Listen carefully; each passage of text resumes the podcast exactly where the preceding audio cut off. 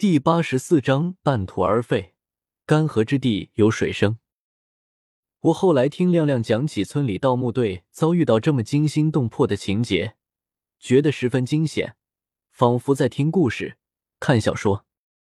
亮亮一本正经，摆着曾经沧海难为水的不屑一顾的脸面，对我说：“一切都是真的，我亲眼所见，亲耳所闻。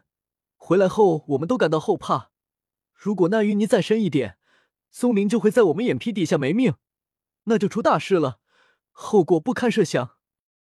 说完，耸耸肩，似乎心里还有无数的恐惧。我说：“大难不死，必有后福。”亮亮说：“但愿如此。”又说：“钟凯，问你个事呗。”我疑惑道：“什么事？不直接说，还摆我一道。”亮亮说：“你说这些事是不是和仙翠庙那次盗墓有关系？你文化多，给捋一捋。说实话，自从那次盗墓以后，我是寝食难安，经常做梦，梦见在墓底下，不知道多少次被活埋了。我老婆经常说我半夜在梦里咿咿呀呀的哭泣。大战，把她也吓死了，以为我和卖花一样有癫痫病呢。”我对亮亮说。人最大的敌人是自己，其实啥事没有，你自己心里有鬼，作怪呢。松林从淤泥里出来，迎着晨曦，回到尚且静谧的村里。冬季寒冷，狗也懒得起来叫唤。松林走进厨房，把暖水瓶的水全部倒出来到一个大盆，加了几瓢冷水，试一试水温，脱光衣服，美美的洗了个大澡。洗完照一下镜子。摸一摸脸，顺一顺头发，发现眼睛深陷，眼袋黑黢黢的耷拉下来。他眨眨眼，感到万分疲惫，蹑手蹑脚走回卧室，发现依依已经醒了，头发蓬松的斜卧在床上。松林轻声问：“宝贝在吃奶？”依依微笑，点了点头。通过这些日子的交流，他已经懂得了不少中文。松林看见媳妇儿迷人的微笑，暖意袭身，疲劳一扫而光，便把脸凑过去和孩子抢奶喝。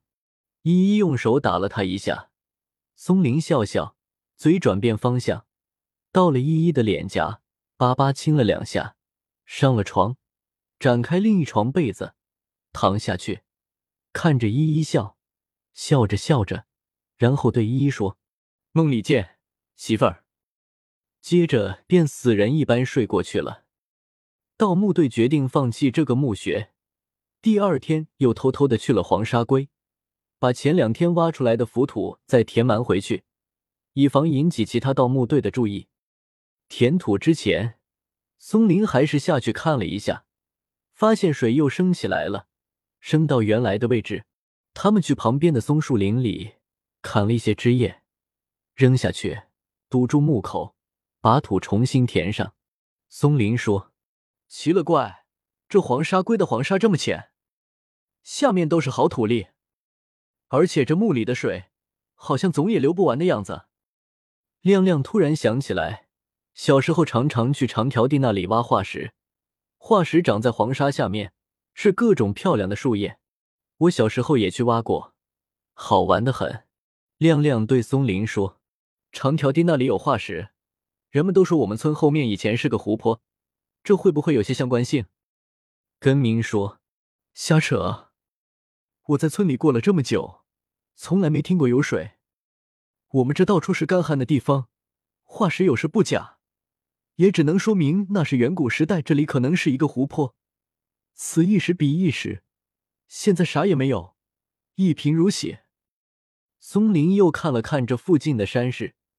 他小时候也常常到黄沙龟来玩，从来没觉得这里有什么异样，只觉得大自然鬼斧神工，把黄沙也雕刻的像一只惟妙惟肖的大乌龟。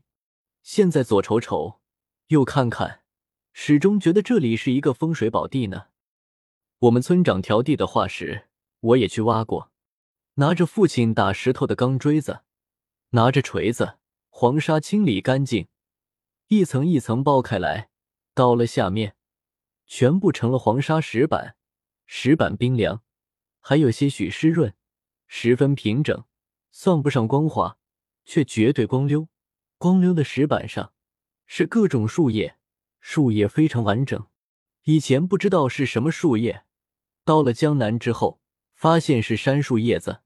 动物化石没有看到过，可能有，只是没看到，可能还在更深处。